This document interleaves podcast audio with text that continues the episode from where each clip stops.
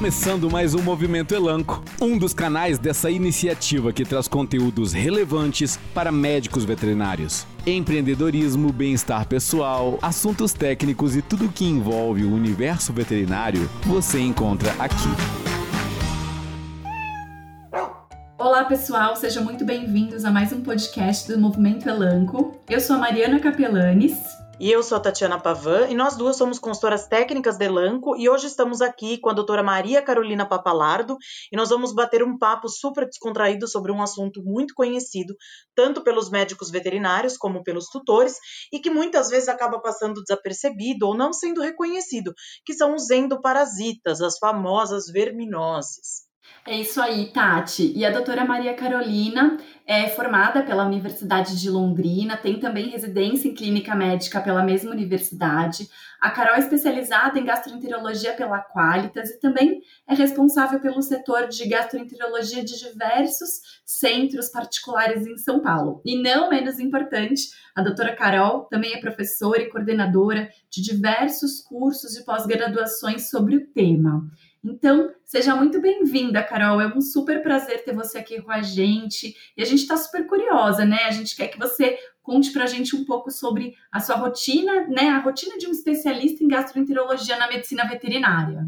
Oi, pessoal. Estou muito feliz em falar sobre isso, né? Que é um tema que é tão importante, né? E às vezes a gente esquece um pouco de falar sobre endoparasitas e na rotina a casuística é grande e acredito que quando a gente pensa em alterações gastrointestinais graves, às vezes a gente acaba esquecendo dos endoparasitas porque acha que eles não são tão importantes ou que sempre os, os pacientes estão vermifugados e por isso eles estão livres dos endoparasitas e não é bem assim, né? Isso mesmo, Carol. E aí, dentro da sua experiência como clínica e especialista, a gente está curiosa aqui, né? Quais são os vermes mais comuns que você acaba é, diagnosticando nos cães? Hoje em dia, é, acho que o, o, grande desafio que a gente tem na medicina veterinária são os protozoários, né? Então, acho que de todos eles, a giardia agora é o maior desafio pensando em resistência mesmo desse protozoário. Mas pensando nos vermes mesmo, no cotidiano, acho que ancilóstoma, toxocara, são vermes que também são comuns, é, mas a vantagem deles é que uh, a vermifugação consegue uh, resolver esse problema, né? O grande problema que a gente tem muitas vezes nessas verminoses nem tanto a vermifugação, mas sim a contaminação ambiental e a recontaminação do paciente ou contaminação de outros cães e gatos, né, que vivem no mesmo ambiente. Então, acho que hoje em dia, toxocara, ancilóstoma, giardia, sempre são um desafio. Nos pacientes mais jovens, isóspora, nos alguns gatinhos com tricomonas, mas aí são gatinhos especiais, às vezes que têm uma imunidade um pouco mais baixa, né? E tem alguns outros também que é, acredito que sejam bem comuns, mas a gente não consegue muitas vezes pegar no copo parasitológico pela maneira como ele é eliminado, por exemplo, o tricúris, que dificilmente a gente pega um copo parasitológico com tricúris positivo, mas com certeza a, o número de, de infestações, né, infecções né, por tricúris é bem maior do que a gente diagnostica. Justamente, Carol, é super importante, né, a gente não subestimar a importância da vermifugação, o controle das verminoses, né? E como você mesmo falou, são super frequentes, né? A gente sabe que muitas vezes o médico veterinário acaba esquecendo, né? Acaba esquecendo mesmo de fazer a prescrição, né? Nesse modo frequente, na sua rotina. O tutor às vezes acaba deixando passar e esses animais vão ficando expostos. Muitas vezes as manifestações clínicas são muito sutis aos olhos dos tutores, passam desapercebidas. Então, Carol, em relação a essas manifestações clínicas de um animal com verminose, né? A gente sabe que é muito comum que eles tenham vômito, diarreia, mas não é só isso, né? Quais são as manifestações clínicas assim menos óbvias de um cão filhote ou adulto com verminose? Olha, é, o grande problema, às vezes, as manifestações clínicas são importantes, lógico, mas muitos uh, animais, eles são assintomáticos. Então, é, nós temos portadores que eliminam ovos ou cistos né, no ambiente e não têm manifestações clínicas. Mas quando eles têm, as manifestações clínicas gastroentéricas são as mais importantes mesmo, e aí vômito e diarreia e vômito é sim uma manifestação clínica que pode ser secundária à verminose. As pessoas têm essa ideia muitas vezes que é só diarreia. Os gatinhos, né? Muitos gatinhos eles têm mais vômito porque quando inflama o trato gastrointestinal do, do felino, muitas vezes eles têm mais vômitos do que diarreia, né? E além disso, nos casos mais graves, às vezes infestações maiores, você tem um déficit de absorção. Então, não só vômito e diarreia, mais emagrecimento, às vezes a pelagem mais é, feia, né? Porque você tem uma perda de absorção, às vezes tem perda proteica, em casos mais graves, ou às vezes quando o paciente tem uma doença de base, ah, ele é imunossuprimido, ele faz quimioterapia, ele é muito jovem, ou ele é muito idoso, e a imunidade já não é a mesma, essas manifestações clínicas podem ser maiores, né? E a gente pode até piorar uma doença de base que está controlada pela, pela verminose. Então, uh, acho que a principal manifestação clínica mesmo é relacionada ao trato gastroentérico. E como alguns têm até náusea, têm desconforto, né, flatulência, dor abdominal, eles podem ter hiporexia, anorexia. E às vezes, quando a gente esquece um pouco dessas verminoses, né? Às vezes verminoses simples, né? Um ancilóstoma, por exemplo. O ancilóstoma ele causa anemia, né? Anemia crônica. É, e, e como a, a grande parte dos tutores e dos, dos, dos veterinários muitas vezes passa um, um ciclo de, de vermifugação. A cada quatro meses, a cada seis, a cada seis meses, é, é, muitas vezes eles não entendem que nesse período, né, nesse intervalo entre uma vermifugação e outra, eles podem pegar a verminose, né? Então, a vermifugação ela não é uma vacina, é, a vermifugação é um tratamento. Então, tratou, ele não está imune a isso, né? Então, ele pode se recontaminar e, e ter uma verminose nesse período entre as vermifugações, né? Carol, e pensando aqui agora em relação ao diagnóstico, a gente está muito adaptado, né? A gente está muito acostumado a realizar o copro parasitológico que é usado amplamente na, na rotina clínica da clínica. Agora, existem casos mais complexos que você acaba se deparando que necessitem de outras técnicas? Nesse caso, como você direciona para o diagnóstico? Olha, tem casos mais complexos, sim. Então, geralmente, os mais básicos, a gente pede o copro parasitológico sempre seriado. A amostra única não tem validade, né? Porque mesmo seriado, às vezes você pode ter falsos negativos, né? Então é importante que quanto mais amostras você tenha, maior a possibilidade de você conseguir um positivo.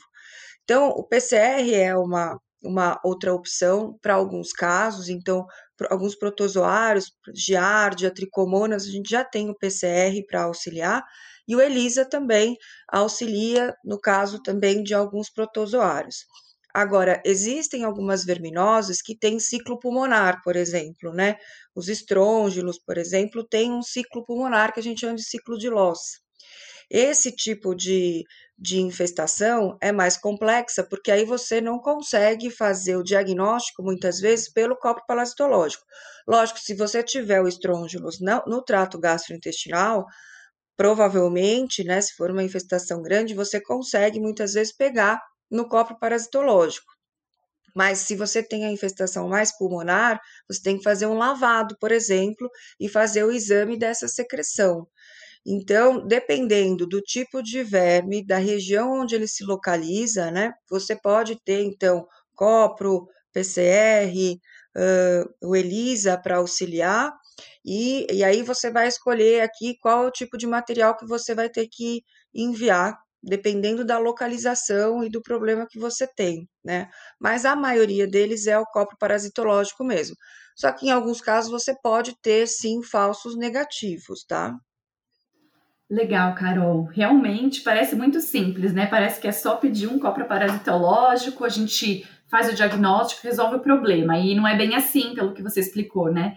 Realmente, quando o assunto é verminose, tanto quando a gente relaciona o diagnóstico, como também o tratamento, a gente se depara com muitos desafios, né? Então, ô Carol, você consegue compartilhar com a gente um pouquinho é, dessa questão dos desafios relacionados ao diagnóstico, tratamento, dentro da sua rotina? Eu acho que o grande desafio que a gente tem é a reinfestação, né? Então, é, dependendo de como vive o cão ou o gato, né? Se é, vive numa superpopulação, se tem outros é, animais vivendo junto, a maneira como o tutor muitas vezes limpa o ambiente, se ele se lambe, né? Então, o problema dos gatinhos que a gente tem é a maneira como eles se lavam, né? Então, a partir do momento que eles se lambem, eles podem ter ovinhos ali no pelo, eles se reinfestam. Então, às vezes a gente fala assim: ah, esse vermífugo não é bom. Não, não é, não é que o vermífugo não é bom, é que na verdade ele está se reinfestando. Então, quando a gente pensa em tratamento, não é somente dar uma, um vermífugo para que a gente consiga eliminar esse, esse verme. É também a limpeza do ambiente e a manutenção do animal também. Então, às vezes, a gente precisa dar banho nele? Sim. Às vezes precisa dar banho durante todo o tratamento, fazer uma limpeza mecânica mesmo para evitar essa reinfestação. Então, acho que os, os, casos mais difíceis são esses, onde você não consegue controlar do ambiente. É sempre importante, quando vermifugar e tiver outros outros animais vivendo junto, a vermificação seja de todos eles, porque você pode ter animais assintomáticos liberando, então, ovos, cistos, larvas. Então, é, é, é, mais do que só a vermifugação daquele paciente que tem alteração gastroentérica. E alguns casos especiais, né, onde você já tem doenças de base. Então, pacientes que têm doença inflamatória intestinal, por exemplo, às vezes são mais difíceis de tratar, ou se reinfestam com mais facilidade, porque a gente sabe que a imunidade intestinal é muito importante para isso, né? Então, por isso, alguns pacientes têm uma facilidade maior em pegar uma verminose ou um protozoário e outros não, porque a gente tem uma imunidade intestinal que funciona também. Se eu tenho uma doença de base intestinal, isso pode dificultar, sim, o meu tratamento. Então, por mais que o vermífugo faça o seu efeito, eu preciso sim de imunoglobulinas, eu, é, de, de GAs, eu preciso do meu intestino funcionando. Então, se ele não funciona bem, a minha resposta também às vezes não é a mesma de um paciente rígido, sadio, que pegou ali a verminose num passeio, no parque, né? Então, a gente tem algumas particularidades, mas acho que a reinfestação, o ambiente, é o grande desafio. Pois é, Carol, todos nós sabemos que a contaminação ambiental tem papel fundamental em todo esse processo que a gente está aqui conversando. E muitas vezes acaba ficando em segundo plano e não recebendo a devida atenção, mas é imprescindível né, que se faça uma adequada higienização, tanto no tratamento, como você comentou aqui no caso desses gatinhos, que acabam se reinfestando por meio da lambedura, quanto para o controle dessas verminoses. Agora, em relação ao tratamento, Carol, como que você procede com os seus pacientes, considerando filhotes e adultos? Existe diferença diferença entre os protocolos? O que a gente gostaria de saber é como é que você faz essa individualização dos protocolos, considerando os diferentes perfis de pacientes que você tem. Olha, é, para a maioria dos vermes, existe uma gama enorme né, de, de, de é, é, medicações que, que eliminam os vermes, né? Existem alguns específicos, né? Então, os protozoários têm alguns tipos de medicação mais específica, mas o é por isso é interessante fazer o copo parasitológico, né? Porque às vezes você tem um tipo de medicação que pega vermes redondos, chatos, pode pegar ou não uh, algum protozoário, mas tem alguns que são mais específicos e pegam apenas protozoários, por exemplo, aqueles os antibióticos, pega só protozoário.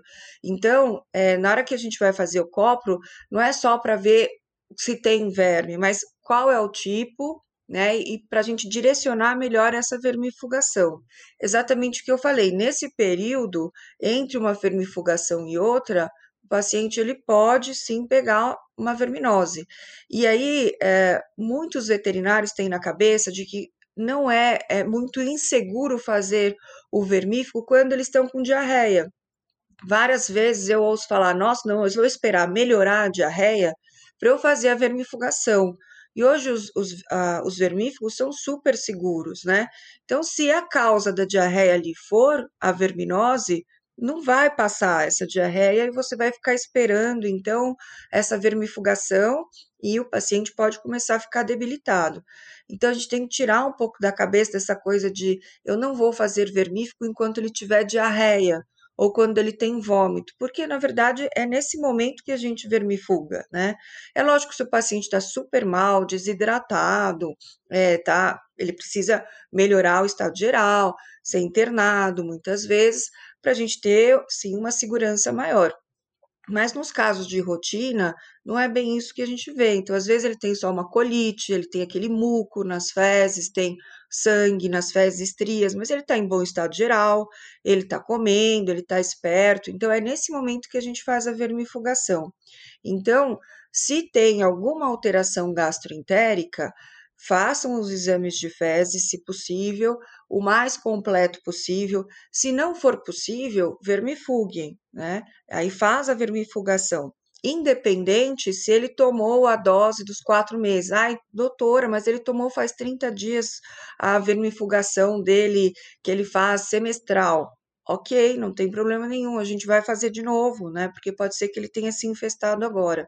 É isso aí, Carol. Nossa, muito legal que você falou é, sobre todos esses temas e justamente era uma das perguntas que eu ia fazer para você. Assim, existe uma regra para vermifugação ou uma frequência de vermifugação que tenha que ser feito nos animais? Porque a gente sabe, né, que muitos tutores levam os animais para o médico veterinário avaliar é, uma vez por ano, quando vão vacinar. Tem muita gente que não leva o animal com uma frequência, né, como deveria ser ao médico veterinário. Então, assim, você acha que é, administrar vermífugos a cada três, quatro meses, tem um mundo ideal pensando no nosso país, alguma coisa que possa ajudar, né, tanto os veterinários como os tutores?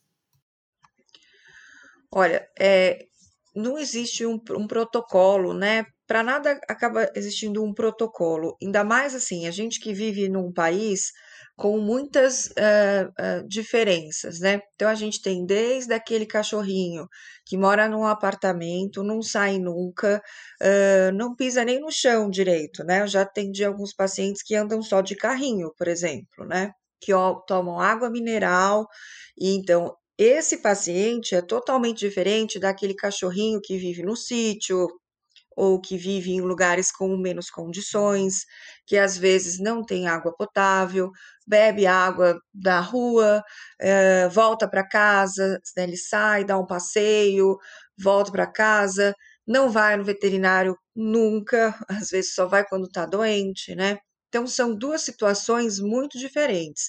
Para esse paciente que vai no veterinário regularmente, que faz exames, faz check-up, você pode até fazer a vermifugação a cada seis meses, quatro meses. Se esse paciente tiver alguma alteração gastroentérica, ele deve ser testado ou vermifugado, né, independente de quando ele tomou a última vermifugação.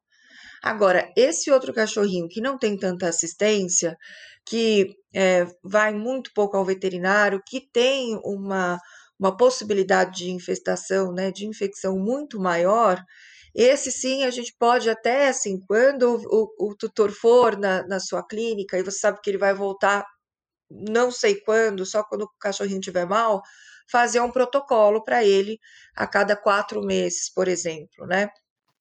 Carol, uma coisa bacana que a gente pode contar aqui para os nossos médicos veterinários é que a Elanco tem hoje o maior portfólio de parasiticidas do mundo, isso considerando tanto os endo quanto os ectoparasitas.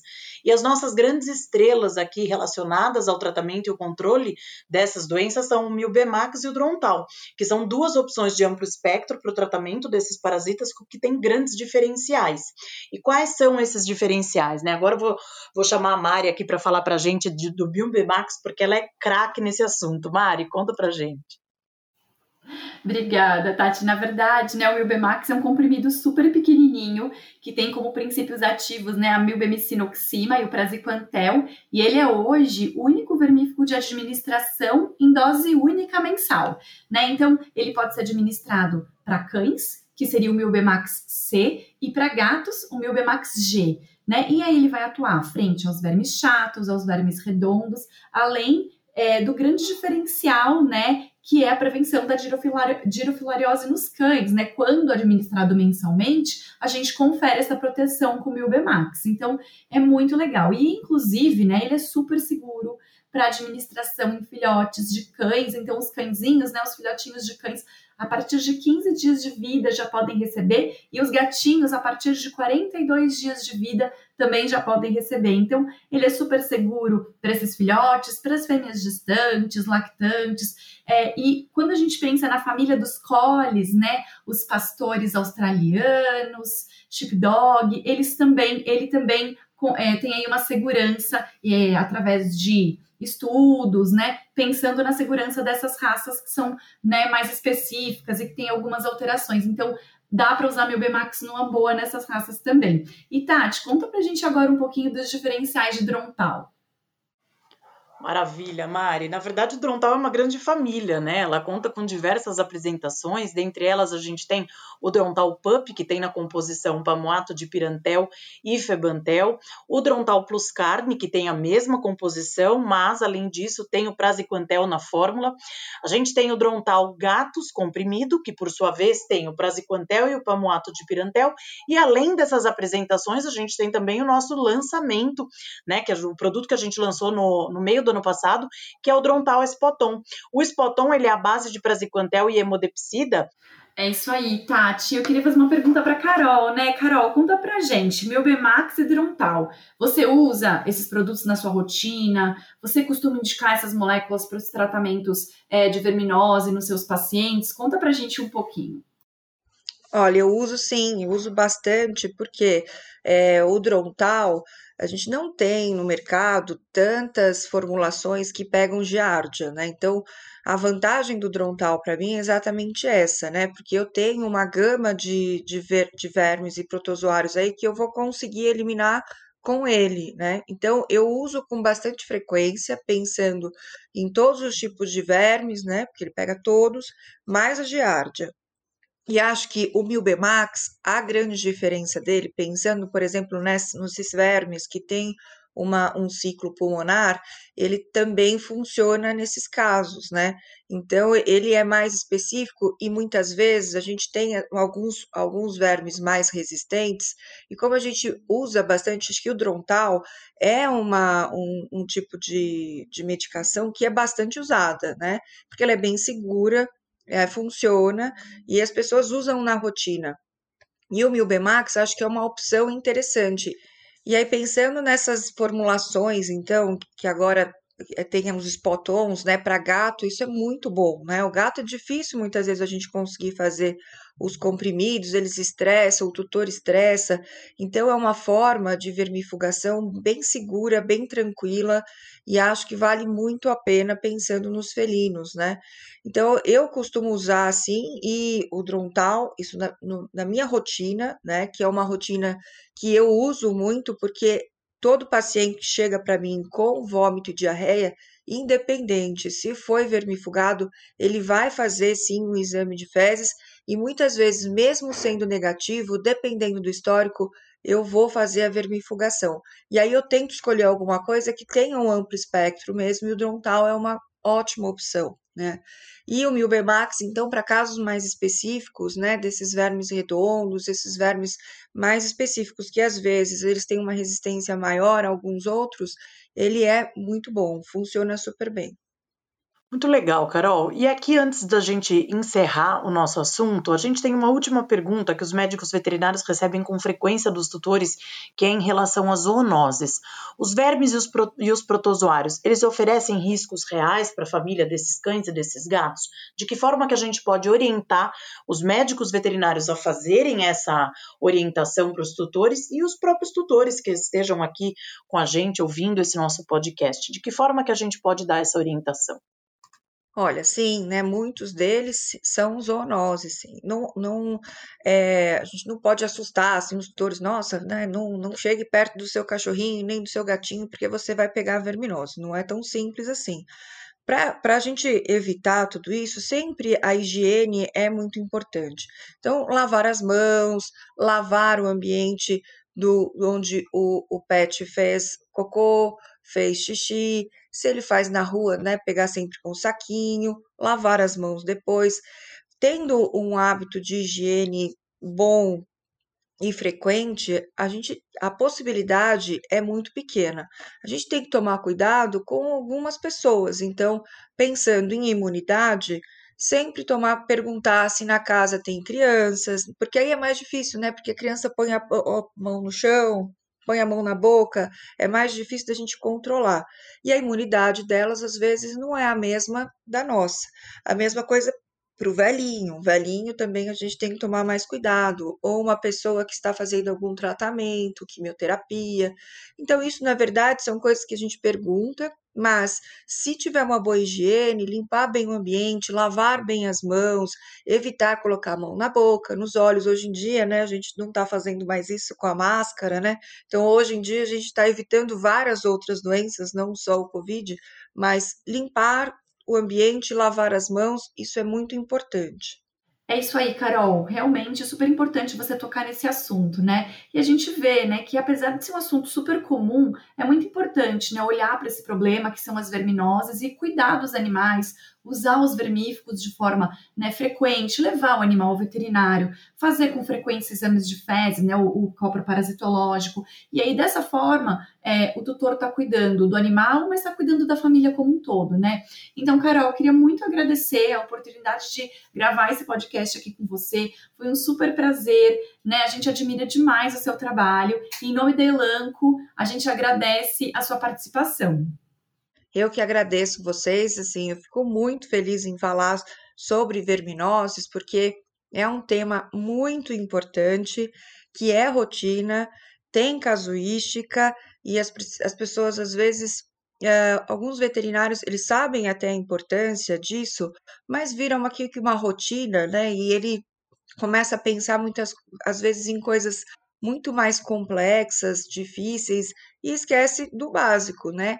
E verminose é básica, todos precisam saber, todos precisam entender, fazer a prevenção né, do ambiente, limpar o ambiente, fazer a vermifugação quando necessário, saber o tipo de, de medicação que deve ser usada. Então, assim, é ótimo que vocês façam, conversem sobre isso, porque uh, é de extrema importância no dia a dia do pet e da família inteira, na verdade, né?